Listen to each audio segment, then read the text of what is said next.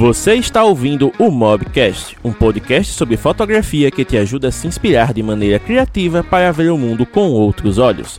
Os fotógrafos James Dantas e Thiago Melo conversam sobre temas relevantes usando a fotografia com smartphones como ponto de partida e entrevistam criadores de conteúdo de diversas áreas do conhecimento para compartilhar suas experiências e trajetórias de vida. Aproveite o episódio, pois ele foi feito para você. Então, pessoal, estamos aqui hoje com o fotógrafo Lucas. Você é de onde mesmo, cara? Você é maceiense, arapiraquense? Eu sempre eu confundo. Sou arapiraquense, cara. Pronto, fotógrafo arapiraquense Lucas Gotardi, ele que tem esse nome maravilhoso, único. Você acha facinho ali no Instagram por causa disso. E ele está aqui hoje para falar sobre precificação, que querendo ou não costuma ser o bicho papão dos fotógrafos, né? É o bicho papão de muitos profissionais, mas dos fotógrafos principalmente. Tanto que se você jogar no Google hoje, nossa, quanto eu cobro para começar a trabalhar, você vai ter diversas milhões de abordagens, porque é um tema que rende sempre muito. Então, Lucas, seja muito bem-vindo aqui ao Mobgrafando, cara. Sinta-se em casa, é um prazer ter você conosco neste momento. Mais uma vez, né, aqui. Você falou que eu participei uma vez em 2018 e eu lembro que ano passado, em alguma live sua, você me colocou, não sei se você lembra. Você falou, Lucas, dá uma palavrinha aqui e tal. E eu entrei e eu falei, meu Deus. Totalmente desensaiado, porque nessa eu estudei bastante para falar sobre o hoje. É, foi pego de surpresa. Dessa vez não, James. Dessa vez eu tô afiadíssimo. Muito bem. E Lucas, é, vamos aproveitar aqui na presença do Tiago. Vocês que estão ouvindo no podcast, né, não tem noção, mas o Tiago tá fazendo a live, tomando aqui um cafezinho e comendo a pipoquinha. Então é, é, é, o nível de, é o nível Estão de, é o nível de intimidade que temos aqui. Tiago, dá um oi aí pra galera, cara. Fala galera, tudo bem com vocês? Boa noite, um bom sábado para todos vocês. Para quem está ouvindo no podcast, é, fica com a gente aí até o final, que vai ser um papo muito interessante. Eu tenho certeza que vai ser um papo que vai ajudar todos os profissionais, até mesmo quem não é propriamente da área da fotografia, porque é um assunto que aborda um, um contexto geral, né? Então, é, acredito que vai ser interessante para todos nós. Com certeza. E Lucas, essa é a pergunta de praxe que a gente sempre faz aqui, né? Justamente para poder começar o papo, fazer essa, esse momento da galera conhecer quem é você. Então, quem seria Lucas Gotardi por Lucas Gotardi? Responda aí essa bomba. Rapaz, hoje, em 2021, essa pergunta é uma incógnita, mas eu vou tentar, viu? então, é, eu sou o Lucas, eu cursei jornalismo e do jornalismo migrei para fotografia. Acho que atuo no mercado fotográfico desde 2017, no início de 2017, para ser mais preciso. Até então, eu trabalhava com jornalismo. É, eu naveguei pelas áreas de ensaio feminino, moda, fiz um pouco de evento, é, arrisquei um pouco na publicidade e eu acho que eu me encontrei muito no ensaio feminino, tanto que é o que eu trabalho hoje, às vezes ainda arrisco um pouco na moda, porém a minha área mesmo, o meu nicho é ensaio feminino. É, já trabalhei com campanha política também, que é um portfólio legal, adoro mostrar um portfólio de política. E não sou só fotógrafo como profissional, né? Eu também brinco de ser fotógrafo, também sou uma amante da fotografia, adoro sair para fotografar sem ser para ganhar dinheiro. E tô devendo uma ida aí em Peneira, inclusive, né? Com certeza, cara. Faz tempo que você não vem aqui, hein? É verdade. Lucas, e uma das coisas que a gente sempre se pergunta, né? Principalmente assim, quando o fotógrafo já tem algum tempo de carreira, você tá o quê? com seus bons 4, 5 anos de carreira já? Quatro anos. Quatro anos. Então, assim, pra quem tá começando, a pessoa vê alguém no seu patamar, por exemplo, acha o seu perfil, já olha assim, nossa, cara, eu quero trabalhar como ele, eu quero fazer fotos assim lindas, quero editar desse jeito.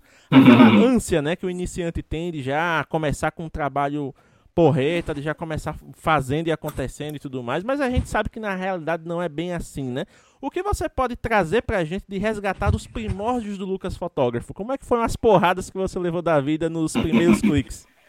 Nossa, cara, eu comecei assim com, com bastante colher de chá, viu? Porque tipo, eu comprei uma câmera muito baratinha quando eu comecei. Eu comprei uma T3i de um amigo e ela já nunca, né? uma lente muito fantástica, meu Deus. Tipo, se eu não me engano, era uma 1770 da Sigma. E ali eu já Nossa. entendia que, tipo, querendo ou não, a pessoa consegue fotografar com qualquer coisa, com um celular, a pessoa consegue fotografar com uma GoPro. Conheço pessoas que fotografam só com GoPro e tem um trabalho Nossa. muito bom. Mas querendo ou não, quando você pega um equipamento assim, que você fala, olha, isso aqui e a lente de entrada, uma 1855 e uma cinquentinha. É, é, um, é um vigor que dá, né? na, na, na, vida do fotógrafo. É a primeira vez que você coloca uma cinquentinha na câmera, que você coloca o olho ali no viewfinder, você fala, meu Deus, eu nasci para isso aqui, cara. Então, assim, eu já comecei, eu já tive essa colher de chá porque eu comecei com uma lente muito boa, sabe? Tipo, eu conseguia fazer muita coisa com essa lente e ela foi minha companheira até 2019, quando eu saí do cropado, na verdade, e fui pro full frame, e aí precisei me desfazer dessa lente, mas assim, querendo ou não, uma lente legal, gente, dá um grau, viu? E estudar, né? estudar é muito importante. Você quer aprender a editar, principalmente, velho. É, hoje todo mundo tem acesso a preset, né? Quando eu comecei, as pessoas meio que escondiam os presets, que eu comecei a fotografar amador em 2014. E ali ninguém falava: olha, preset, isso aqui é legal, isso aqui você compra, coloca na foto e fica massa. Ninguém falava isso. A galera usava e ficava caladinha, porque, oxe, isso aqui é meu diferencial. E, assim, hoje todo fotógrafo tem acesso a preset. Eu disponibilizei já preset de graça para a galera estudar e tal, porque é muito importante você saber fazer, né? Usar o preset é legal, mas você pegar um preset, dissecar ele todinho, ver o que acontece, cada coisa que o fotógrafo que criou aquilo ali faz, cada coisa que o fotógrafo que criou pensou quando ele colocou ali uma matiz um pouquinho mais alaranjada ou mexeu numa curva de cor que a gente normalmente não mexe, é muito importante, sabe, para você aprender como é que funciona a magia da edição. Eu acho isso aí, Lucas, inclusive, eu acho que é o, é o básico para você já entender, para você começar a criar os seus, né? E você, a partir daí, cria sua própria identidade, né? Porque, pelo menos eu tenho uma, uma, uma ideia sobre o preset que é, é, é, nele que você coloca a sua identidade na, na edição, né? Então, Sim. quem está começando realmente utiliza muito preset de, de rosto fotógrafos e tudo mais, mas é muito importante a pessoa não cair no comodismo de apenas usar e não entender o porquê né, de, de cada, de, como você falou, cada matiz está um pouquinho para cá, o contraste está um pouquinho para lá. É, acho que é bom a pessoa entender para ela mesma começar a desenvolver o próprio, a própria identidade visual dela o próprio estilo de edição. Eu acho isso muito importante também. Sim. Ah, essa é uma dúvida que a galera tem muito, né? Nossa, eu devo usar presets, eu devo aprender do zero, porque querendo ou não, porque a pessoa que é leiga, né? Porque a pessoa que tá só querendo ali aquela foto pra rede social, para causar uma boa impressão e tudo mais, o preset, né? Ou, ou, a receitinha, como a galera compartilhava no Visco antes, né? Que sempre tinha aquelas receitinhas uhum. lá elas ajudam pra caramba, porque você é leigo, você não entende nada, você só quer aquele resultado lá e, e, isso ajuda você a alcançar. Mas quando você é fotógrafo, né, você tem a questão da identidade visual, do, do quanto as pessoas reconhecem você pelo seu trabalho. Então, se você usa as coisas de outro fotógrafo, né, se você fica se apoiando em presets e tal, isso pode comprometer o seu trabalho ao ponto de, um, você ser apenas a cópia daquele cara que você pegou o preset, e dois, se você trabalha com produto, você ferrar toda a percepção do cliente a respeito do produto, né? Porque já aconteceu uhum. casos né, do, do meu chefe hoje, que é o Paulo, né? Dele for ir uhum. comprar o papel de parede do quarto da filha, né? A esposa foi comprar, tal, viu lá no site, bonito, pegou. Quando chegou, o tom de verde era diferente do que estava na foto. Por quê? Porque o, o fotógrafo usou um preset lá que dava uma saturação mais pan. E quando chegou na hora não é bem assim. Então é dinheiro Usar um que é perdido, numa é foto de publicidade. É uma coisa bem louca. E você, Lucas, você trabalha com moda, né? Então imagina se você Sim. faz um editorial e você distorce lá as coisas da, da peça, né? É, dá um B.O. Já aconteceu, no meu início na fotografia já aconteceu. Acontece, quem disser que não aconteceu tá mentindo, viu? Porque quando você começa a trabalhar com moda, velho, você não tá ligado ainda na essência da coisa ali. Você quer deixar a foto bonita. E a pessoa recebe e fala: caramba, era uma saia. Eu acho que a saia era salmão. Eu deixei a saia vermelha, sabe? Nem Nossa. percebi. Aí a dona da loja me ligou e falou: Lucas, a saia tá vermelha aqui, cara. Não tem essa saia vermelha. Se alguém pedir essa saia. Aí eu, meu Deus do céu, o que, que eu fiz? Nossa, isso foi logo no comecinho, saudades. Os perrengues hoje são maiores.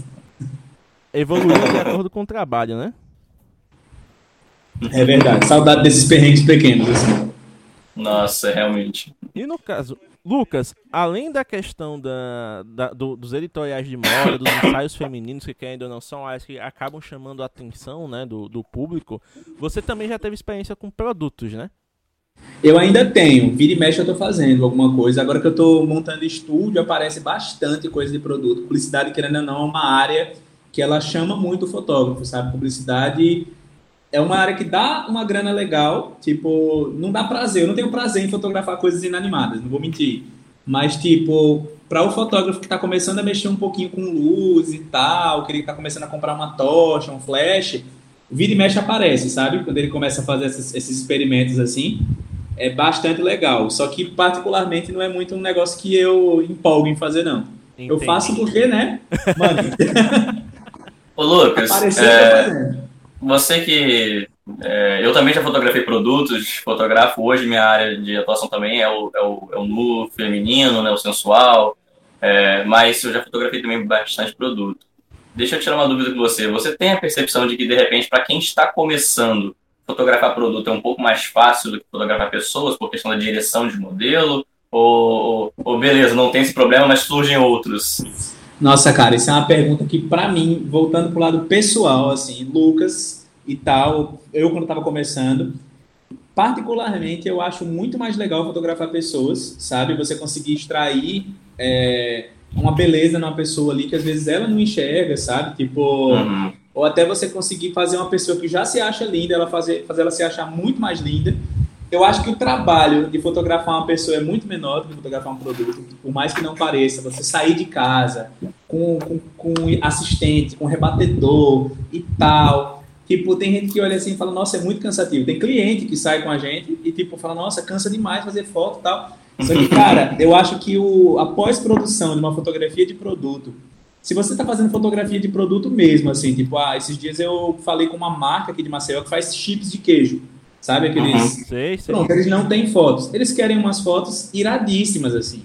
E aí, não é eu chegar, colocar o saquinho em cima da mesa, iluminar e tirar a foto, tá ligado?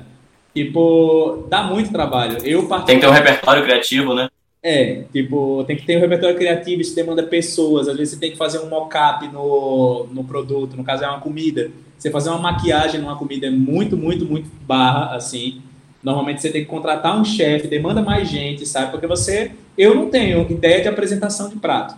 Então, se eu vou fotografar um prato, um prato é um produto, o chefe, dono do restaurante que me contratou, quer uma fotona, eu preciso chegar e entregar uma fotona para esse cara. Eu já vou cheio de custos, falar, ó, oh, preciso disso, disso, disso, disso alugar essa luz, esse cara aqui que ele faz uma maquiagem, esse cara aqui que ajuda. Meu irmão, é muita coisa, é muito trabalho. Eu acho que é mais fácil fotografar a gente, viu? Fora que a pós-produção, você ficar limpando. Nossa, eu tenho um amigo que ele fotografou uns produtos de uma loja de produtos eletrônicos, uns notebooks, umas JBL. E assim, não passaram um pano nos produtos. Ele teve que ficar no Photoshop tirando tudo que é poeira dias assim. Eu fiquei, mano, não nasci pra isso. ele também se lascou, que ele não falou, ele viu o negócio sujo lá e não falou nada. Aí complicou. Pois é, complica. Aquela vergonha de não incomodar e acabar sendo incomodado, né? Pois é, se incomodou muito, viu? Esse cara, esse cara queria pagar pra gente ajudar ele a limpar, assim. Olha que louco, né? É, a maioria das pessoas tem, tem essa, essa tendência de achar que fotografar algo que não se mexe, vou não precisar dirigir, é mais fácil mas você teve a mesma percepção que eu. é, eu penso assim. E dentro dessa questão da fotografia de pessoas, Lucas, uma das dúvidas, né, acho que de, principalmente de quem está iniciando e se pergunta, né, nossa, não, quer investir em algo que dá dinheiro. A pessoa pensa logo em casamento, né? A gente tá falando de dinheiro aí, fotografar pessoas, principalmente casal, é um negócio que dá muito dinheiro. Você já se enveredou por essa área, né? Não como meu nicho principal, né? Mas, tipo, eu fazia bastante freelance de casamento e tal, era bastante convidado para fazer freela. E já aconteceu de eu pegar alguns, mas eu conto nos dedos os casamentos que eu peguei eu assinando, assim. Acho que eu não cheguei a fazer 10 ao longo desse, desse tempo inteiro que eu trabalhei com fotografia. Freelance eu já fiz bastante. É legal o casamento, mas é muita responsabilidade. Eu sou uma pessoa meio porra louca, assim. Não... Gosto não. E aí, para todo mundo que está se perguntando, nossa, mas essa live não deveria falar de precificação? Gente, calma lá. O que acontece é o seguinte: vocês calma, o susto vai ser grande. A gente, de, a gente deu esse rolê todo só para mostrar que para cada área da fotografia existem né, coisas a serem atentadas que diferem totalmente, né? Então, por que, por que, por exemplo, hoje a fotografia não tem uma tabela? Que muita gente pergunta, nossa, seria tão mais fácil se tivesse uma tabela ajudando a gente a saber o quanto cobrar por um ensaio, quanto cobrar por uma, um editorial, por um, uma foto de produto. Mas acontece, gente, que o Brasil, o Brasil é enorme. O Brasil, ele é um negócio de louco. Então, e tem fotógrafo em todo canto, minha então, gente. uma tabela que é feita para São Paulo, por exemplo, não funcionaria aqui em Alagoas, no caso, não funcionaria em Campos dos Goitacazes, onde o Thiago mora, mas nem ferrando. E quando eu digo nem ferrando é porque são realidades completamente diferentes. Eu lembro que eu é, vi uma vez uma tabela lá do, do pessoal que trabalhava com cinema e, tipo, tinham coisas que eram totalmente fora da realidade de qualquer pessoa de, de classe média abaixo, né? Porque, assim, quando é um negócio empresarial, quando é um negócio que é feito empresa para empresa, né? E que ainda não, o fotógrafo tem que ter CNPJ bonitinho para poder emitir nota e tudo mais. É coisas, acho é, é, é, são cíficas. De coisa assim, ó, eu quero esse trabalho X. Esse trabalho vale tanto, você faz fácil. Pois venha, se vire aí. Tô pagando, você que pulos pra fazer, né? Então, é verdade. A precificação, para quem trabalha por conta, acaba ficando muito subjetiva por conta da realidade de onde você vive, por conta do público que você atende, por conta do equipamento que você tem e por conta justamente de toda a vivência, né, que vai ser integrada nisso. Porque tem gente que tipo tá começando, ah, vou cobrar barato para é, conseguir clientes. E nisso acaba ficando nesse barato, barato, barato, quando vai ver acaba ficando com a fama de ser a pessoa mais barata da cidade. Então quando ele tenta subir um pouquinho ali, a pessoa diz, não, pra fulano você cobrava tanto, pra mim você vai cobrar assim, não caiu não. Então, Demais da conta. A, a questão da precificação é muito mais complexa do que parece, e é por isso que a gente tem o Lucas aqui hoje para poder trazer essa vivência assim, né? Então, Lucas, comparado ao que você cobrava no começo da carreira, e comparado a hoje que você migrou totalmente assim de estilo, né? Antes você fazia mais externa, né? Ficava nessa coisa, ah, vou viajar, vou fazer fotos em outras cidades, mas sempre visando o externo. E agora você já está com investimento em equipamento muito mais, né, pesado, você já está construindo estúdio, tal. O quanto mudou a sua visão a respeito da precificação e o quanto isso impacta diretamente hoje na sua atividade? Então, é, esse ano, principalmente, foi um ano que eu, eu resolvi me planejar muito melhor como empresa, né? Não como, como o Lucas que faz umas fotos, porque até então era assim, tipo, ah, o Lucas ele cobra X tal, eu pegava o dinheiro e falava, ah, eu preciso pagar isso, aquilo e isso, e o resto eu, eu faço aqui. Era, era assim, eu sou uma pessoa bastante consumista, sabe? Então, tipo, é. Então, assim, eu, eu não tinha esse negócio de dinheiro ficar parado na minha mão muito tempo, porque eu acabava gastando ou investindo em alguma coisa e tal. Só que aí eu comecei a ter uma, uma noção assim. Eu falei, cara, eu tenho 26 anos, vou casar esse ano, já moro junto, tá? eu preciso ter responsabilidade financeira e eu acho que eu preciso tratar o meu trabalho como uma empresa, né? E foi o que eu comecei a fazer. E aí eu comecei a estudar precificação e, tipo, precificação é uma coisa que dá muita dor de cabeça em fotógrafo, porque, tipo, como você disse, é, um fotógrafo cobra uma coisa em São Paulo, é, se eu for cobrar o que esse fotógrafo cobra em São Paulo, porque eu tenho um trabalho parecido com o dele, ou porque eu acho que o meu trabalho vale o que o dele vale, às vezes não vai rolar, né? Porque tipo, o custo de vida em São Paulo é outro. Ele sabe porque, talvez ele saiba, né? Porque que ele cobra, o valor que ele cobra e tal. E querendo ou não, o cidadão de São Paulo que tem dinheiro para pagar fotografia, ele tem mais dinheiro do que o cidadão alagoano, isso é normal. Então, tipo, é, quando eu viajo, tipo, eu passei um tempo agora em Pernambuco. E eu passei um tempo no sertão de Pernambuco, não foi Nossa, é. Recife, é... assim. Foi em Águas Belas, sertão pernambucano, e lá eu conheci Tipo, eu não cheguei a fazer fotografias lá, tipo, como job de ensaio e tal, porque eu tava fazendo campanha política. Mas eu conheci um fotógrafo lá que tem um estúdio muito massa, velho. O estúdio do cara, tipo, não é um estúdio com tudo novinho de ponta, tudo pro foto, tudo macro, mas tipo assim, ele montou um estúdiozinho bonitinho, com Godox, com tudo bonitinho, tá ligado? Ele gastou um dinheirinho naquele estúdio. E quando ele falou o valor do ensaio dele, eu fiquei descrente, assim. Ele falou, ah, não, aqui eu faço, tipo, 150 reais, 10 fotos e tipo 220, 15, 20. Eu falei, cara, você cobra 150 reais em 10 fotos e aí você cobra 220 em 15. Tipo, não, não chega nem perto de ser o valor que eram as primeiras 10, sabe? Tipo, é, eu olhei assim, eu comecei a ver que eu, que eu entendi um pouco de precificação quando eu comecei a conversar com esse cara. Porque, tipo, eu falei, ó, oh, cara, se a pessoa vier aqui comprar um ensaio desse de 10 fotos e escolher 13, como é que você vende essas outras três fotos? Você dá para a pessoa? Aliás, se ele escolher três, eu faço, sei lá, cinco reais cada. Eu falei, meu, então por que, que eu vou pagar um de 20, 220 reais se eu posso pagar 50 reais em 10 fotos se eu pegar extra? Aí ele falou, é mesmo, né? tipo, é, voltando a falar da parte do preço, né? Porque realmente um cara cobrar 150 reais com estúdio, com tudo, tipo eu que sou acostumado com a realidade de Maceió, porque aqui é o seguinte, eu fiz uma pesquisa quando eu comecei a fazer fotos em estúdio, né? Tipo, falei com alguns amigos fotógrafos e tal, falei com amigas minhas que fazem ensaio, que tipo, já fizeram ensaio com fotógrafos que fazem em estúdio, e vi que o estúdio ele funciona da seguinte maneira: se você cobra 200 reais no ensaio, é, vamos dizer que você tem dois pacotes, um de 200 e um de 400. O estúdio, ele funciona como um adicional, normalmente, né? Tipo, você calcula quanto você gastou nesse estúdio e em quanto tempo você quer tirar esse investimento. O meu estúdio, particularmente, ele foi bem barato. Até então, eu só comprei uma tocha, comprei uns tecidos, que não são caros, mas eu acho que se eu colocar no papel que eu gastei com o meu estúdio até então, não passou de dois mil reais, sabe? Uhum. Tipo, chegou em dois mil reais estourando, assim. O mais caro foi a tocha. Então, eu olhei assim e falei, cara, eu vou querer tirar esses dois mil reais em X ensaios, em X trabalhos. Tipo, qualquer trabalho que seja em estúdio, eu coloco hoje 130 reais a mais. É o meu adicional do estúdio. Tem fotógrafo aqui em Maceió que cobra 60, tem fotógrafo que cobra 200. Tipo, de, de acordo com o que você tem, né, de material para você ofertar para o seu cliente, você coloca como adicional. Então, hoje, eu faço assim, eu coloco meu pacote mais o valor do estúdio na minha precificação. Sim. E isso tem funcionado bastante, assim. Tipo, tem cliente que questiona, né? E fala, por que eu não posso pagar aqui o pacote de 200 reais e ter o estúdio? Aí eu falo, ó, porque o estúdio é uma, uma como é que se diz? É um, um material à parte, eu preciso levar até você, eu preciso lavar o tecido depois, que você samba lá no tecido, e querendo ou não, uhum. preciso levar ele, um tecido de 8 metros para lavar. Então, é aquela, né? Dá trabalho. Aí até então eu venho conseguindo conquistar meus clientes e mostrar para eles que é necessário eu cobrar esse adicional e tal. Tá aí um, um, hein, Lucas? Desculpa aí, Tiago. É, só para complementar aqui, tá aí um ponto que é bem importante, né? Não só apenas você, ah, eu vou colocar mais caro porque eu estou fazendo isso, mas você ter a justificativa do porquê isso é importante para o cliente.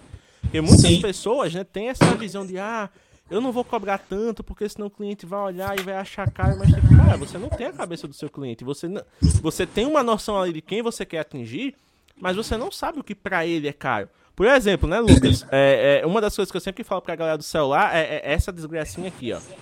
A bendita maçã. Tem muita gente que diz, cara, eu não entendo como é que um celular desse consegue custar 7 mil reais, não sei o que lá tá. Mas você tem gente que vai dizer, caramba, 7 mil reais, me vê dois. Então, assim, tem, tem público pra tudo, né? O bolso do, do cara, ele que sabe o que ele quer investir, ele que sabe o que é importante claro. pra ele. Então, se você justificar pra ele por que aquele preço, ele vai, vai dizer, tá legal, eu quero, né? Então tem que ter claro. essa, é, essas, essas. Tem que saber vender, né? Também tem, tem vender, exatamente. Até a gente fez uma, uma brincadeira, né, Tiago, na, na outra live que a gente falou justamente de precificação, porque, Lucas, o Tiago ele trabalha numa cervejaria, né? Ele é da parte lá do, do administrativo. Alô, Tiago!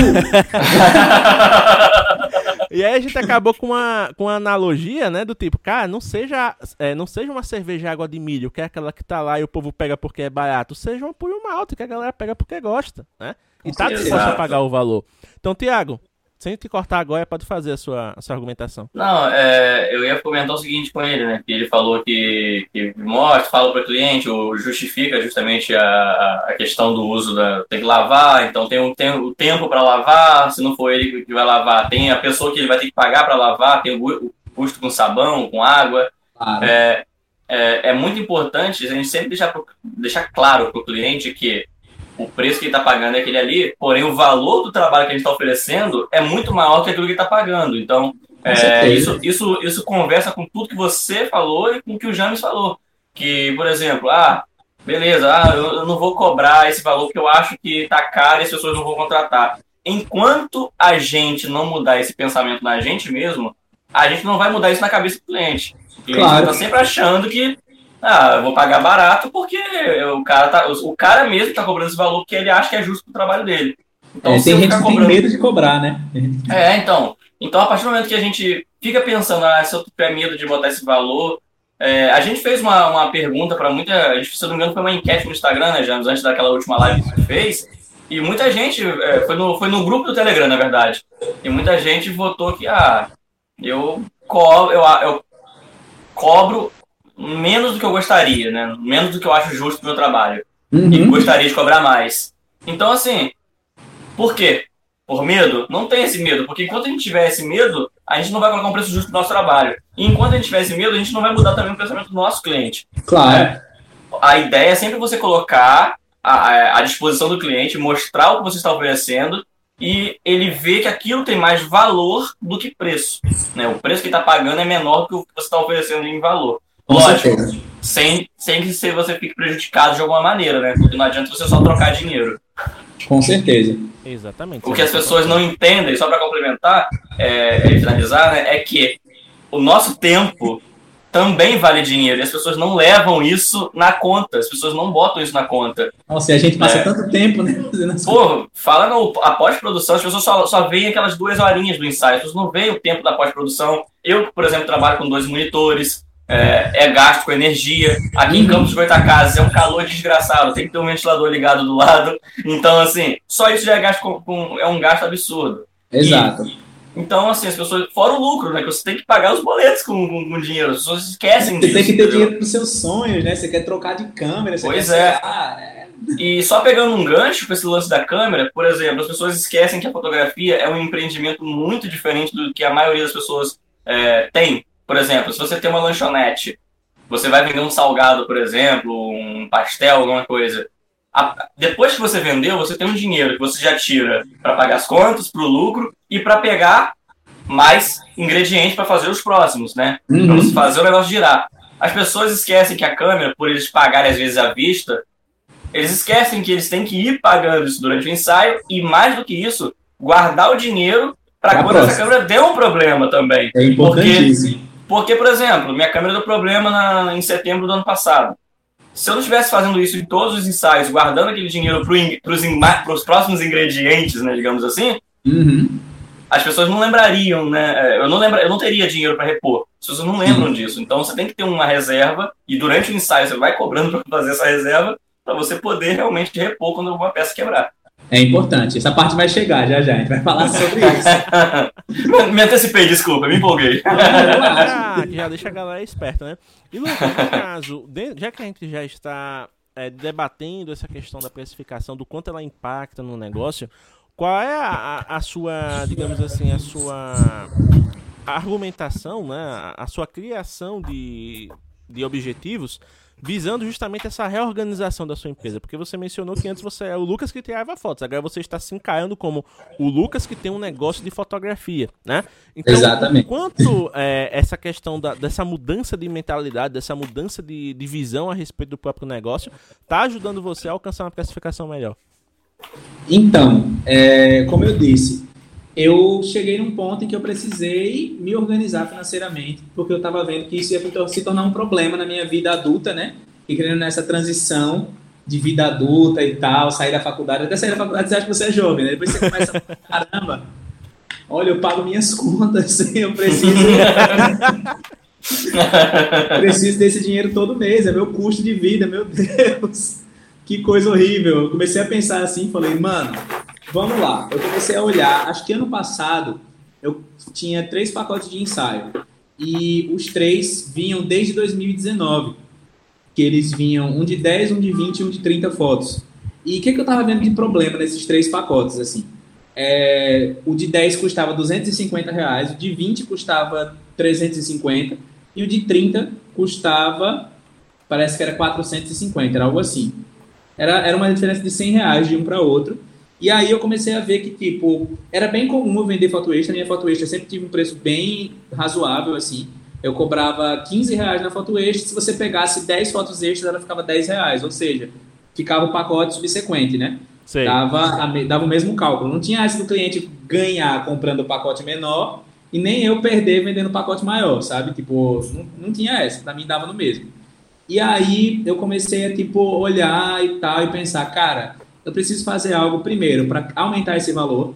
E aumentar o valor não necessariamente pode ser, precisa ser aumentar o valor mesmo. Tipo, eu fiz o seguinte: em vez de eu aumentar o valor do ensaio, eu reduzi a quantidade de fotos. Tipo, eu peguei e criei um pacote de seis fotos. E aí ficou 6, 12 24. Hoje eu só tenho esses três pacotes. Sei. É, eu tento ao máximo falar para o meu cliente, quando o cliente vem até mim, eu acho que aqui em Alagoas já tem algumas pessoas praticando esse tipo de, de mudança. Tipo, acho que não como eu, que peguei um pacote de seis fotos, para tem gente que olha assim e fala, ah, não tem sentido fazer um, um, pacote com seis fotos. E eu tô mostrando que não, tem gente que vem até mim e fala, nossa, Lucas, seis fotos só, eu falo, confia, cara.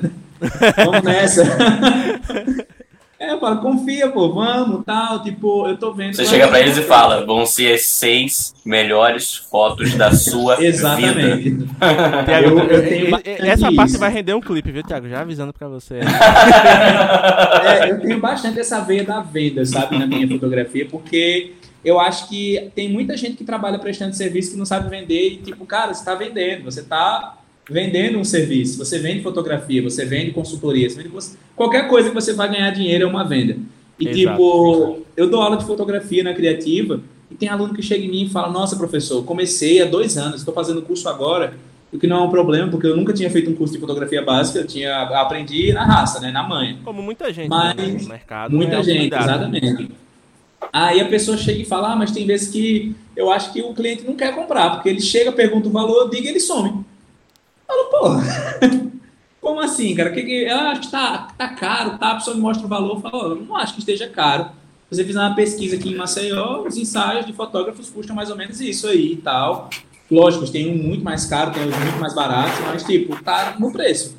Aí a pessoa fala, não sei o que eu fiz. Eu falo, olha, a pessoa chegou aqui, mandou uma mensagem, falou, por favor, dá o valor, você deu o valor e a pessoa sumiu. É tipo você chegar numa loja de chocolate, sei lá, numa loja de roupa, chegar na vendedora e falar, me dá uma blusa, a mulher chegar, a primeira blusa que ela olhar assim e falar, toma. Você não quer isso, tá ligado? Você quer que a pessoa pegue, vá com você no provador, fala, olha, essa blusa atenção. fica linda em você. Ou a pessoa chega e fala, ó, esse chocolate aqui tem uns pedacinhos de castanha, ele é mais barato que aquele ali. Você quer que a pessoa te venda? Vender é isso, Com né? Vender- certeza. então, eu hoje, eu acho que o meu atendimento ele é mais voltado para venda do que para qualquer outra coisa. Assim, tipo, meu atendimento ao cliente é muito difícil alguém reclamar hoje, porque, tipo, eu sei fazer uma venda como ninguém, assim, sério. Eu tô, tô afim até de dar um curso disso já. Porque, tipo, hoje eu faço o seguinte, vou tentar falar rápido pra gente não se prolongar nisso, da venda, mas é importante. Eu Nada. pego, a pessoa fala comigo, eu falo, ó, me dá seu WhatsApp, vamos conversar lá, antes de passar valor. Aí eu converso no WhatsApp, pergunto se a pessoa tem uma data para qual ela precisa das fotos, pergunto se ela tem referências para me mostrar e beleza, já começo a falar, olha, essas fotos vão demorar 20 dias para ficar prontas, então eu preciso de tempo entre a data que você precisa e a data que a gente for fazer. Eu te mando assim para selecionar. Aí ela me manda as referências dela, eu já procuro mais referências, já mostro para ela, isso tudo antes de, antes de falar de preço. Aham. Aí quando a pessoa tá já se imaginando no feed já com as minhas fotos, eu, ela fala, e aí as fotos? Eu falo, eita, eu vou te mandar agora, valor. Aí manda um PDFzinho bonitinho, tudo explicadinho e tal. É, e tipo, foi um investimento que eu fiz no meu PDF que realmente valeu a pena, porque antes eu era o fotógrafo que vendia assim. Se eu me perguntava o preço, eu mandava lá digitado, 10 fotos X, 20X, 30X. E eu vendia muito menos do que eu vendo hoje, sério. Tipo, por mais que hoje eu tenha pacotes menores de fotos, eu estou educando meus clientes a gostar de pacotes menores. A venda, o estudo da, da venda está me trazendo muito bons frutos, sabe? É bastante importante, assim. Com certeza. É porque tem essa, essa questão do atendimento, ela é muito importante, né? Porque, assim, a, a questão da venda, ela tem várias vertentes, então vai depender muito, mais uma vez, do que você está fazendo, do que você está vendendo, de que tipo de fotografia você está fazendo.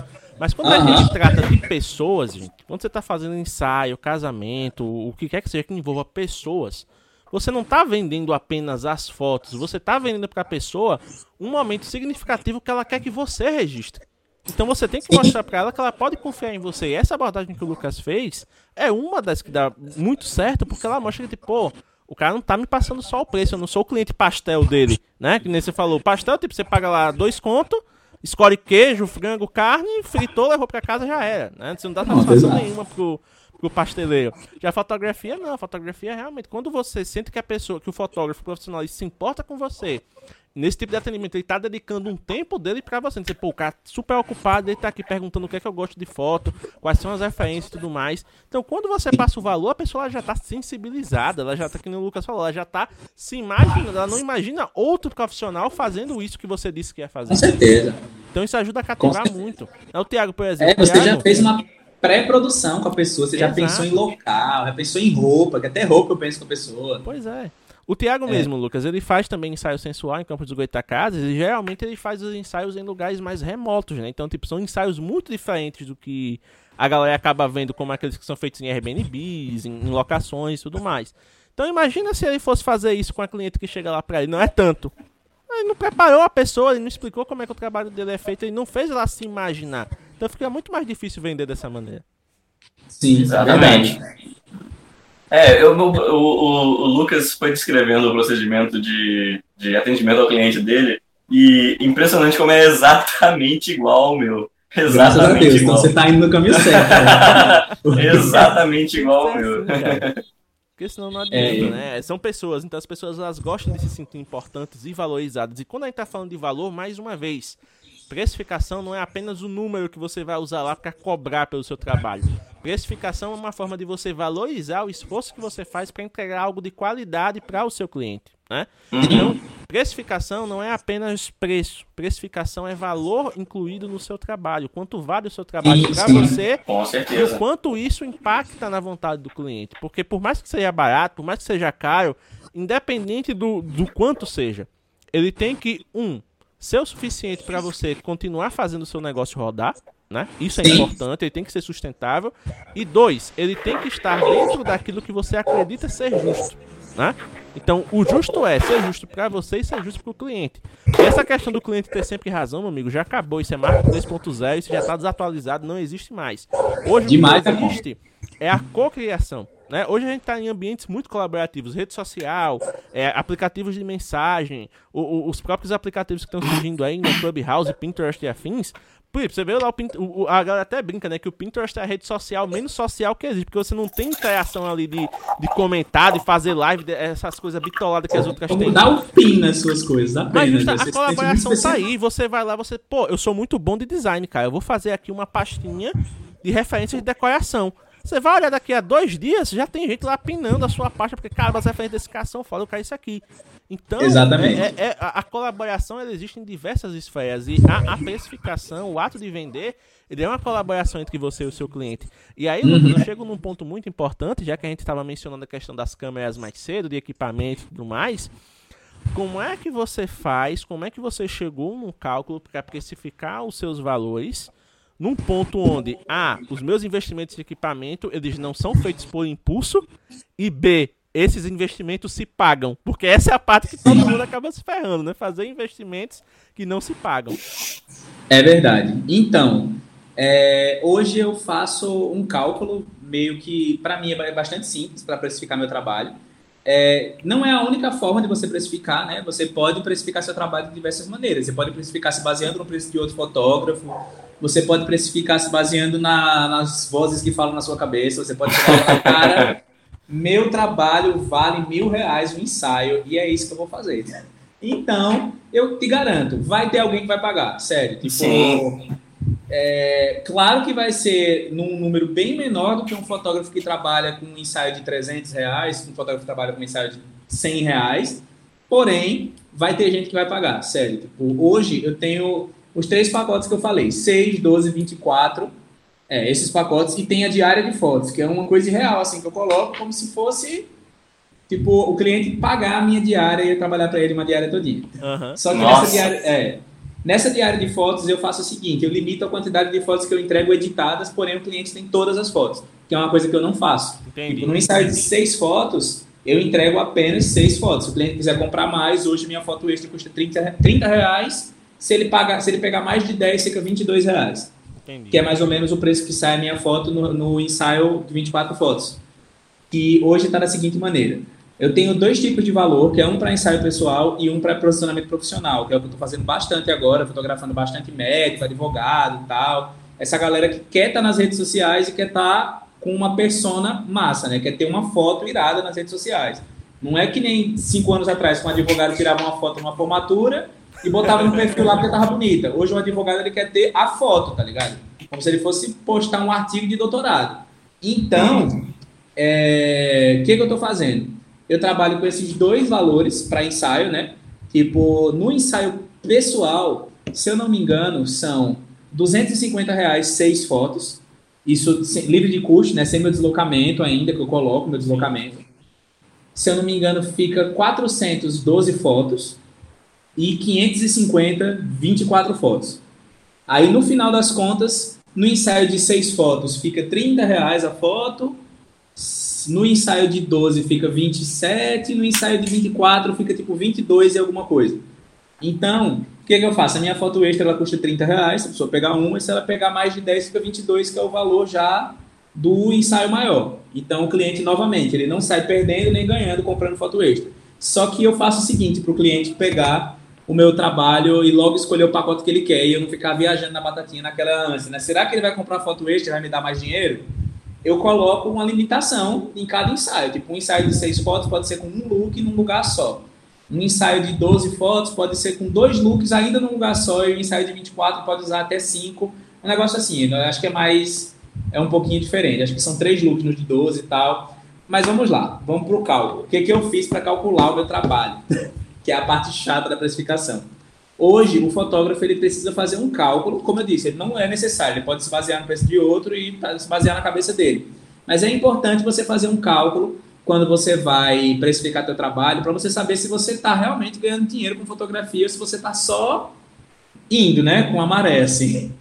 É, vamos lá. Hoje eu fiz o seguinte: eu peguei todos os custos que eu tinha, inclusive custos com equipamento que eu pago da parcela. Tipo, eu terminei minha parcela de meu equipamento agora em janeiro. Uhum. Tipo, o meu equipamento eu comprei ano passado, eu troquei todo o meu equipamento. Tinha uma, tinha uma 6D, uma 1735, uma 50.4 e uma 85. Eu troquei para uma USR, uma 100 e uma 35 da Sigma. Lucas lá então, tipo, com essa mudança.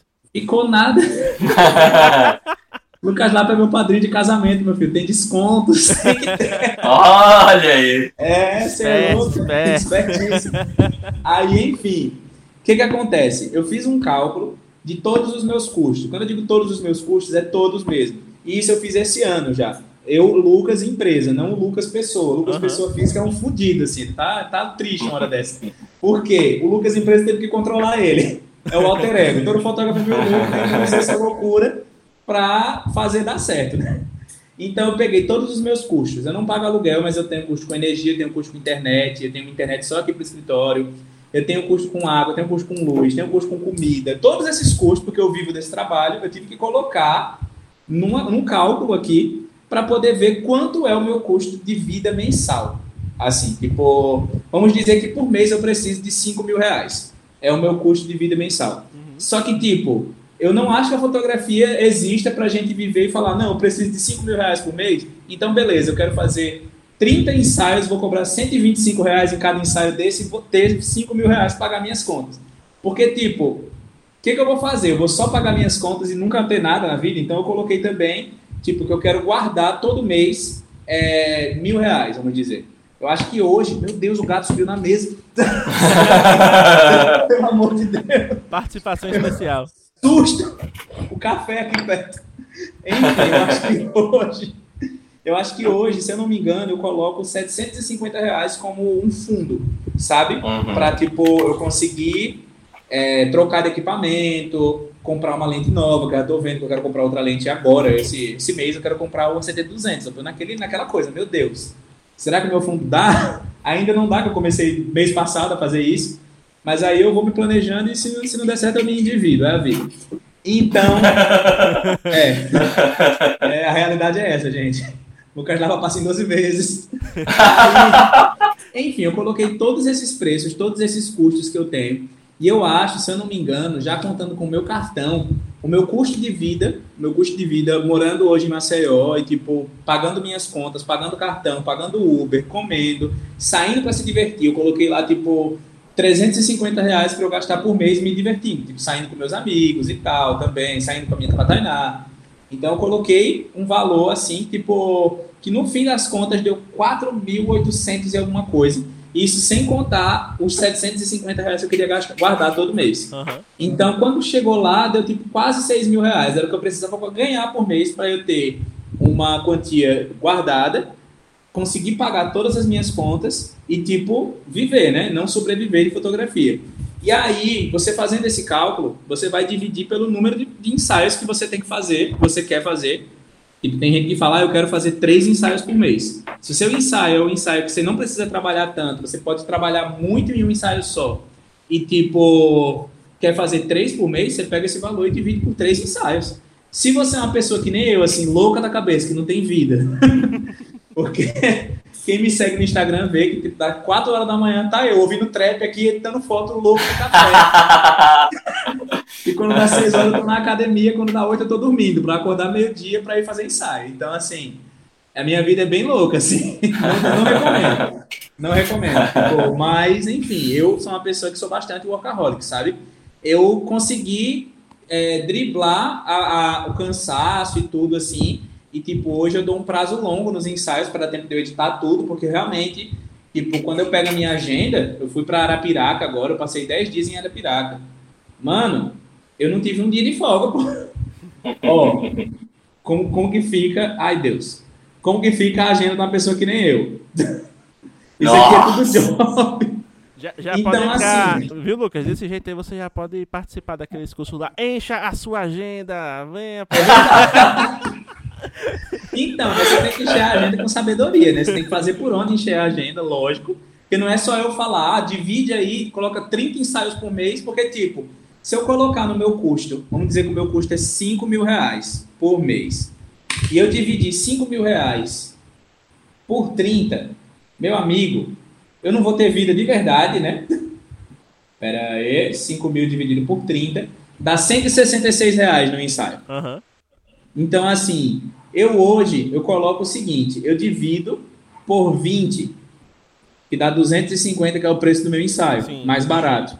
Então, assim, que, que acontece? Eu preciso fazer 20 ensaios por mês para poder ter o meu dinheiro de, de pagar minhas contas e juntar um pouquinho e tal. E quando você vê, assim, no ensaio não ficou tão caro, né? Não ficou uma coisa surreal assim, porque, tipo, eu poderia chegar e falar: ah, o meu trabalho vale mil reais, porque eu, eu trabalho com pessoas que cobram esse valor, sabe? Só que, tipo, eu não quero trabalhar duas vezes no mês e ter 5 mil reais. Seria legal, mas eu acho que eu ainda não estou nesse patamar assim. E eu também não quero ficar o mês inteiro em casa pensando, meu Deus, eu podia estar fazendo alguma coisa, né? eu sou uma pessoa muito, muito agitada, assim. Se eu ficar uma semana inteira sem fazer nada, velho, eu dou uma surtada, sério. Uma surtada pesada. Então, o cálculo que eu faço hoje para precificar meu trabalho é esse. E ainda podendo ter mais lucro, né? Porque, tipo, eu coloco ali o preço do meu ensaio mais, como é que se diz, compacto, Básico, né? né? Exato. E aí eu posso vender um de 24, eu posso vender um de, tipo, uma diária de fotos. Esses dias eu vendi uma diária de fotos. Eu não falei sobre a diária de fotos, mas enfim. A minha diária de fotos hoje ela custa R$ 1.200 e eu entrego até 100 fotos editadas. E entrego todas para a pessoa. Tem gente que vê isso super, tipo, como super válido, sabe? Porque eu tiro muita foto no ensaio. Eu sou, eu sou bastante uhum. dedo nervoso, assim. O ensaio comigo, você faz um ensaio de seis fotos, você não sai com menos de 500 fotos. Sério. Caraca! E, tipo, isso é muito bom para mim, porque eu vendo a foto extra, pô. Tem, tem, fotógrafo que chega e fala, tipo, se a minha cliente chegar e falar, poxa, Lucas, eu quero fazer um de seis fotos, mas eu posso levar dois looks? Eu falo, pode. Leve três. pode levar. Porque, assim, querendo ou não, é venda, velho. Sua cliente é muito mais, é muito mais fácil ela comprar mais fotos, ela com roupas diferentes e tal. Às vezes você usando uma iluminação diferente. É, quem já quem vai fazer assistência comigo se lasca, porque eu levo muita coisa, cara, no ensaio. Tipo, eu levo tripé, eu levo ring light, eu levo essas tochas aqui, essas tochas, né, esses sabres. Tipo, chegar lá, cliente já tá com aquilo em mente. Se a cliente tiver paciência para fazer um ensaio de duas horas e meia, a gente vai fazer um ensaio de duas horas e meia, vai ficar irado e ela vai comprar. Sem contar, Lucas, que, é, que é, muita gente hoje tem aquela, aquela paranoia do feed organizado, né? Então, duas fotos. Ela levou três looks, contratou só para seis fotos. Né, e fez só duas fotos com cada look. Não, ela vai comprar foto extra para poder completar a fileira, né? Nossa. Certa, né? Meu Deus, essa galera do feed organizado é a galera que dá dor de cabeça para fotógrafo, né? Eu acho que teve um portfólio que eu fiz há um tempo atrás, que quando eu tô parado, eu não aguento ficar em casa fazendo nada, eu vou atrás de alguém interessante fazer um portfólio. Nossa. E aí eu fiz um portfólio com uma menina daqui de Maceió, e a gente fez umas fotos bem assim, tipo, ainda não saíram essas fotos, mas tipo, uhum. foi uma coisa bem assim, tipo, usando sombra, usando sombra, tipo, não indo para a luz do sol direto, sabe? Não é uma luz que me deixa confortável, não gosto muito. Eu gosto de fotografar na sombrinha da parede, na sombrinha do prédio, tal. Eu dei uma migrada, né? Porque eu era fotógrafo no interior, lá era Piraca, eu fotografava em lugar verde, e hoje eu estou na selva de pedra, eu tenho que me adaptar. Eu até gosto mais. Eu particularmente quem acompanha meu trabalho há algum tempo sabe que eu sempre fui a pessoa que desaturou o verde e o amarelo e deixava as plantas no fundo tudo cinza, sabe? É muito eu isso. Então, hoje eu tô nessa, né, de fotografar na cidade e tal, e eu acabo não indo tanto para o sol, para a luz direta do sol. E essa menina, ela, ela é bem praiana, essa menina que eu chamei para fazer o ensaio, ela é surfista e tal. E aí ela ficou, ai, minha pele ficou tão fria. que é o filho organizado, com foto na sombra, eu vou morrer. Foi mais ou menos isso que aconteceu. A gente, a gente conseguiu entrar num consenso. Eu falei, olha, amor, a gente fez as fotos tudo na sombra. Se esquentar, fica feio. Vai por mim. Vamos fazer assim. Faz uma, uma abertura aí no seu feed para dar uma, uma, uma resfriada. Pô. Tá muito quente seu feed. Calma, só praia, praia, praia, praia, praia. é, velho, calma. Faz parte. E Lucas, aproveitando até que tem uma pergunta aqui da galera no, no chat, né? Lá no YouTube o Natan tá falando aqui conosco. Ele até tirou uma onda, né? Perguntando assim: ah, e R5 você vai pegar? Fiquei sabendo que o Mobgrafando patrocina. Cara, a gente incentiva, patrocinar outros 500. E patrocinar. Eu vou pra R6. Nem, a gente nem se auto-patrocina nós mesmos. Imagina patrocinar o outro. Cara, eu tô pensando, eu tô, eu tô com uma R atualmente e eu acho que eu vou com uma R6. Eu tô em, tô em dúvidas, assim, né? Eu, eu quero ficar com a R como câmera de porrada, assim, ou uma câmera mais fina, sabe? Eu tô pensando, se eu vou para uma 5D Mark IV, eu quero ter duas, porque ter uma câmera só é meio furado. Embora eu nunca tive dois corpos, nunca mesmo, assim. Nunca aconteceu essa, essa façanha comigo. Nossa, é... Mas agora, como é, organizado, é, é mais capaz de acontecer. Não, agora eu acho também. o Lucas e empresa disseram que tem um bom administrador.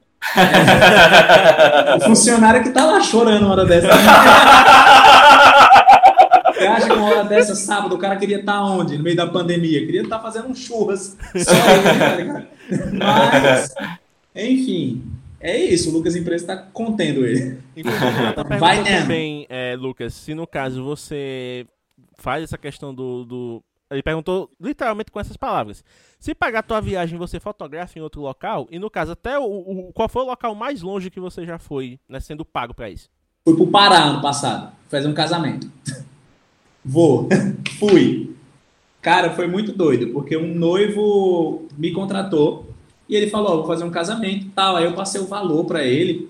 E no tempo eu tava querendo começar a entrar no casamento, assim, que eu queria entrar direito, sabe? Tipo, não queria ser assim, ah, vou comprar dois mil reais aqui, fica dois mil comigo e três mil com outro fotógrafo. Eu edito tudo e tal, como a galera faz. Eu olhei assim e falei, não, mano, eu vou chegar e vou chegar com uma equipe no casamento, tá ligado? Se eu for fazer, vai ser assim. Uhum. E aí eu falei com esse noivo, passei um valor para ele, ele chorou, chorou, chorou, chorou. E eu falei, meu Deus do céu, velho, qual é desse cara, pelo amor de Jesus? E aí o cara chegou e fechou. Tipo, ele fechou com um desconto de quase 15% no que, ele, no que eu tinha cobrado. E eu expliquei para ele, ó, porque eu tenho que levar pessoas, eu tenho que levar dois assistentes para mim, é, pra, um para mim e um para o segundo fotógrafo. Eu preciso de duas pessoas trabalhando, tipo, um assistente real, assim, de pegar lente, limpar, trocar, pegar um cartão se precisar, para não ficar me preocupando com isso. E um assistente para segurar a luz. Porque, querendo ou não, eu não sou o tipo de cara que coloca flash em cima da câmera e vai embora, fazendo as coisas eu sou, sou eu gosto de me amostrar, né? Eu chego no, no casamento com um box assim, tipo, não na, na, na cerimônia. o que é isso? Não na cerimônia, mas na festa, nas fotos dos noivos, no ah, sim. tal. não, não, se fosse na cerimônia, o padre excomungava ele da igreja, velho. Aí, beleza, o cara falou, mas esses seus assistentes, é, como é que funciona? Porque eu vou lhe levar pro Pará. Aí eu falei, como é? Eu juro, o cara, o cara no telefone, assim, não, eu vou no Pará. Aí eu falei, moça, porque o Pará é longe pra porra. Como é que vai ser isso? Ele falou, longe? Você não sabe o que é longe, não, meu amigo. O Pará é longe, mas quando você vai é mais longe. Eu falei, pronto, me diz aí como é que vai ser. Aí ele falou, vamos fazer assim, para não ficar caro, para não precisar pagar avião dos seus assistentes. Vamos arrumar os assistentes lá no Pará? Porque, como é que se Eu não vou falar o negócio dele, mas enfim, vamos dizer que o sogro dele é dono de um shopping. Porque fulano é dono de um shopping, ele é meu sogro e ele tá bancando o negócio. Eu falei, tá. Tipo, eu preciso de duas pessoas dispostas a trabalhar, assim, carregar peso e tal. E com o um mínimo de noção do que você está fazendo, com né? Um mínimo de noção, assim. Aí eu falei, eu preciso de preferência fazer um treinamento com essas duas pessoas antes. Porque eu não vou chegar lá na doida com, com duas pessoas, colocar aí. Que você não conhece, tá maluco? Exato. Aí ele falou, não, sem problema, você fica seis dias lá. Eu pago o hotel para você, já deixo as pessoas na sua cola para vocês. Eu achei irado, assim. Aí, beleza. Foi eu e um amigo meu que é cinegrafista, que eu chamei para fazer os vídeos. Chegamos lá, mano, o cara, o, que, o pai da noiva, ele era extremamente rico. Tipo, muito rico. Eu nunca vi uma pessoa tão rica. O cara tem um Porsche e um Land Rover Velar, que é dele. O Porsche é pra tirar onda, correr pra caramba, e a Land Rover é o carro de conforto. E eu fiquei, Caraca. mano, o cara me pediu desconto, velho. Mas assim, foi muito longe. Quando ele disse que era longe, era longe mesmo. Eu estava trabalhando na campanha política de Recife, no tempo, de, de Águas Belas, na verdade. Pedi licença lá para o candidato que eu estava trabalhando. Levei o cinegrafista dele, que é muito meu amigo. Aí contratei duas pessoas para ficarem os seis dias que a gente se ausentaria na campanha. Aí, beleza, fui fazer o casamento no Pará. A gente saiu de Águas Belas, viemos para Maceió, que era daqui que a gente sairia.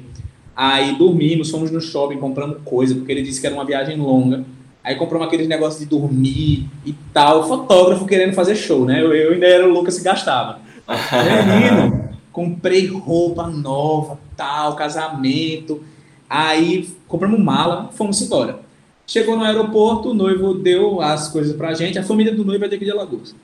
Aí deu a passagem pra gente, falou, tá aqui a passagem, foi um QR Code, eu coloquei no celular, quando eu coloquei, eu vi as conexões, aí tinha Maceió, Recife, aí passei Recife, Belém, aí passei Belém, Santarém, aí passei Santarém, Itaituba. Isso! Só que aí, gente, olha, olha o longe, olha a distância que eu fui embora.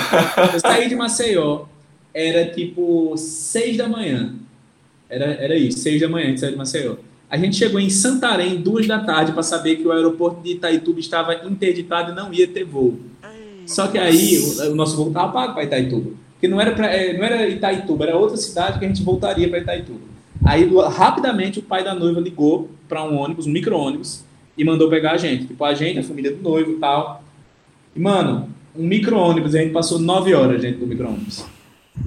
Sério, assim, a gente passou pela, a gente saiu de Santarém para Itaituba. Itaituba é no fim do Pará, passa o, Tapajós, assim, a gente, a gente entra no Rio Tapajós e vai de balsa até a cidade de Itaituba. 40 eu tô sem reação, cara. Eu tô sem reação. minutos de rio, assim. E a gente passa pela Transamazônica. Eu vi a Amazônia pegando fogo, velho. Foi doido, assim. Tipo, real, assim. Queria parar para tirar foto da Amazônia pegando fogo. Queria, pô querendo ou não, não dava, né? Mas aí foi cansativo pra porra, foi muito longe, muito longe, muito longe. Não, você, você, você saiu pro casamento, quando chegou lá, você fotografou a boda de ouro do casal, né? Não, é, e outra, o casamento foi no meio da Mata Amazônica. E cheguei Nossa lá, senhora. cheguei lá, eu não sabia, eu tinha que tomar um monte de vacina e eu não tomei, tá ligado? Ninguém tomou, ninguém mesmo, assim. Lá, lá onde o mosquito joga é. tênis com você com a raquetinha. Amarela, o mosquito joga squash lá, pô. Você vê o mosquito de tênis assim, ó. matando, matando um mosquitinho pequenininho. É a boba, pô. Tem um monte de foto que eu tive que tirar umas coisas desse tamanho da roupa da noiva. Sério. Caraca. Irado, foi massa. Foi massa demais. Depois disso tudo, irado, foi massa. Foi massa, foi massa demais. Enfim, deu certo. Foi a minha maior viagem até então. Espero que a próxima seja internacional. Que até então é já tinha ido, já tinha ido em Recife, Pernambuco, já tinha ido em São Paulo fotografar, mas nunca tinha ido tão longe assim, sabe? Agora eu fui. Nossa. Respondi. Sensacional. Natan, espero que você tenha curtido a resposta, cara, porque essa, essa mereceu até o like aí. Deixa um like aí na. na... Eu sou uma pessoa de muitas palavras, gente. Infelizmente Lucas, eu falo estamos muitas. chegando aqui na reta final, né? O, o, o, Lucas, pessoa física, o Lucas funcionário, tá lá chorando, querendo voltar pra, pra vida dele, né? Então a gente tem que liberar o Lucas empresário. Mas, cara, esse papo de precificação sempre rende muita coisa, porque, como você mencionou, né? A gente tem várias visões, essa questão dos pacotes, essa questão das fotos extras, de estúdio, de externa, enfim. A, a gente deu um, um panorama bem legal aqui hoje com a sua própria vivência.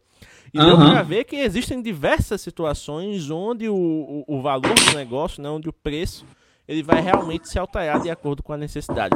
E aí, para a gente encerrar, quais são as considerações finais que você tem a fazer a respeito desse, desse tema, né, e a respeito dessa sua migração, para que a galera já possa começar a pensar e se organizar melhor também? Então, só reforçar que as pessoas precisam como é que se diz, ter em mente o quanto elas querem trabalhar, né? Primeiramente, que é importante. Tipo, eu decidi que eu quero trabalhar 20 dias por mês. Uma pessoa que trabalha de carteira assinada trabalha, eu sei o quê, 26 22, 22 23, se não é. trabalhar sábado. Então, assim, eu ainda trabalho menos com a pessoa que, que tem CLT e eu acho que para mim é o suficiente. Tipo, eu coloco no meio daqueles custos um investimento em tráfego pago, que eu estou começando a investir agora, que é bastante importante, é um tema, inclusive, para fotógrafos procurarem. Porque, tipo, eu mostro uma agenda aqui cheia, mas eu não mostro uma agenda cheia assim, que eu não tenho essa moral para fazer isso sem tráfego pago. Querendo ou não, é muito importante. Tipo, me ajudou bastante a ter uma agenda mais consistente até, porque tipo hoje eu encerro um mês com a agenda do outro já praticamente fechada, tipo, Isso é bom. quando eu é, eu tô fevereiro tá fechando agora, eu tenho que fazer 20 ensaios mês que vem e já tem tipo 14 ali pro mês que vem. Preciso fechar seis durante um mês. E aí isso fica bem mais fácil quando você tem o tráfego pago. Tipo, hoje eu estou colocando quase 10% do que eu ganho no tráfego pago. E é uma coisa que eu estou tirando um, um retorno bem legal. Indico bastante.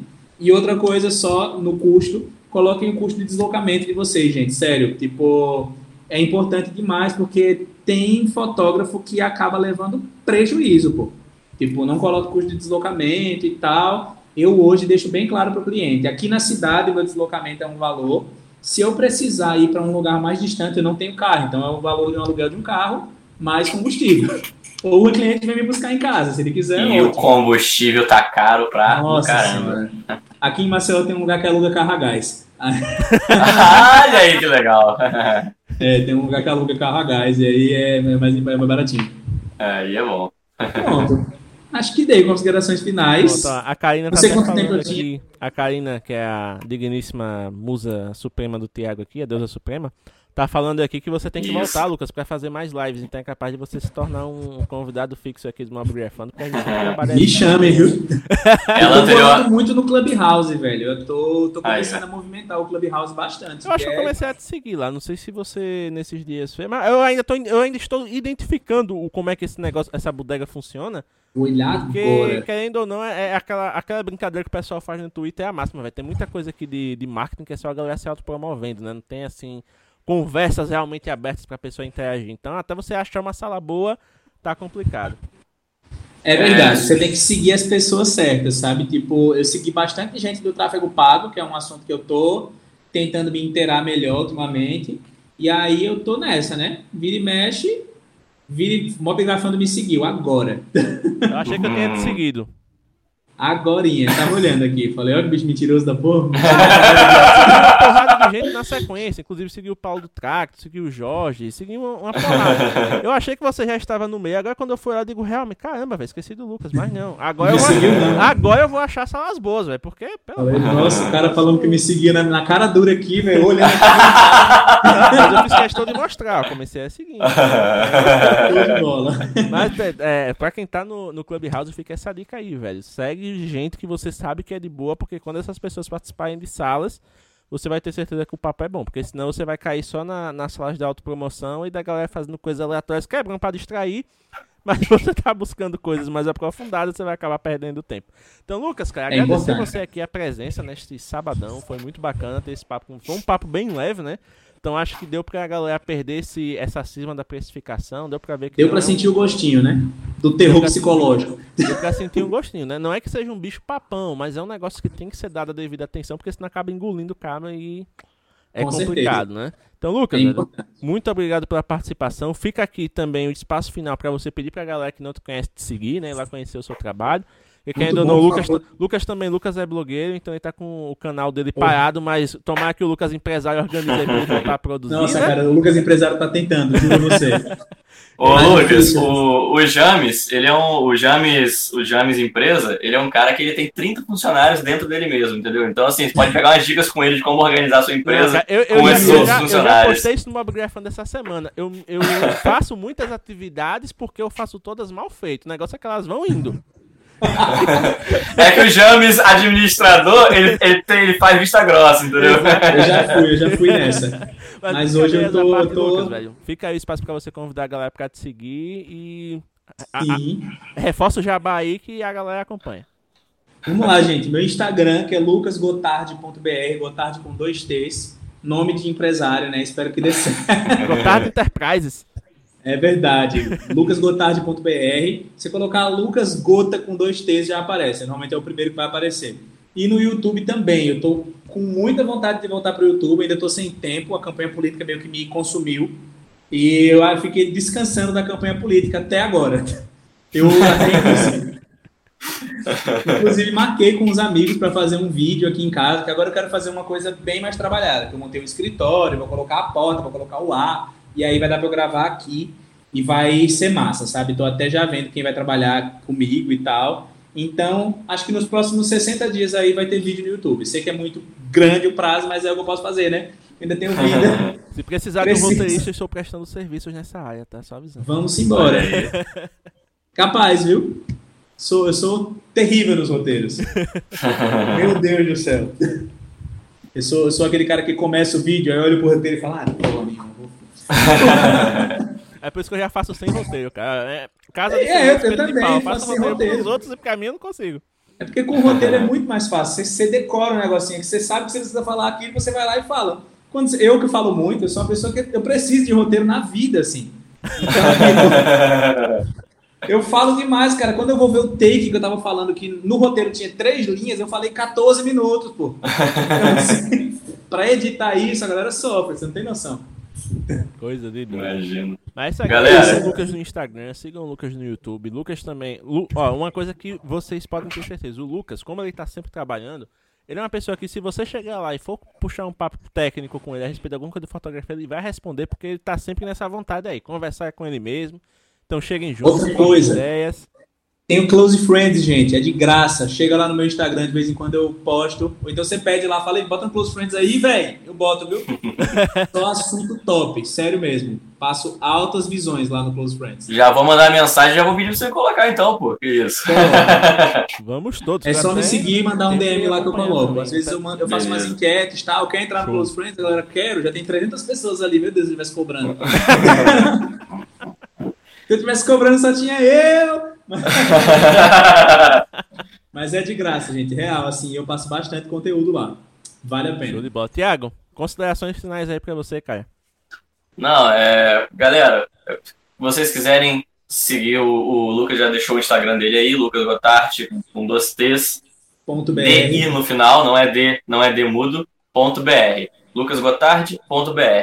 E Outra coisa, galera, é, não deixem de acompanhar os podcasts do Mobigrafando. Tem vários podcasts também muito interessantes para trás. Tem um, inclusive, que a gente já falou sobre preço, que complementa muito o papo de hoje. Pode ser muito interessante para vocês terem, é, aprofundarem a abordagem de vocês sobre o assunto. É, nosso grupo do Telegram oficial, procurem lá, que tem muito papo bacana que rola por lá também. É uma troca muito boa, onde todos nós aprendemos e sempre, sempre é positivo para todos nós. Então, de modo geral é isso. Agradecer a todos vocês que acompanharam esse papo. Lucas, muito obrigado mesmo pela, pela disponibilidade. Sei que sábado à noite é tenso, mas estamos aí, né? Muito obrigado mesmo pela presença. Vou deixar você, você curtir lá que você tá morto de fome pelo que você falou. Foi uma né? empolgação para eu arrumar meu escritório, isso aqui tava uma bagunça, gente. Tava uma zona, parecia uma zona de guerra, assim.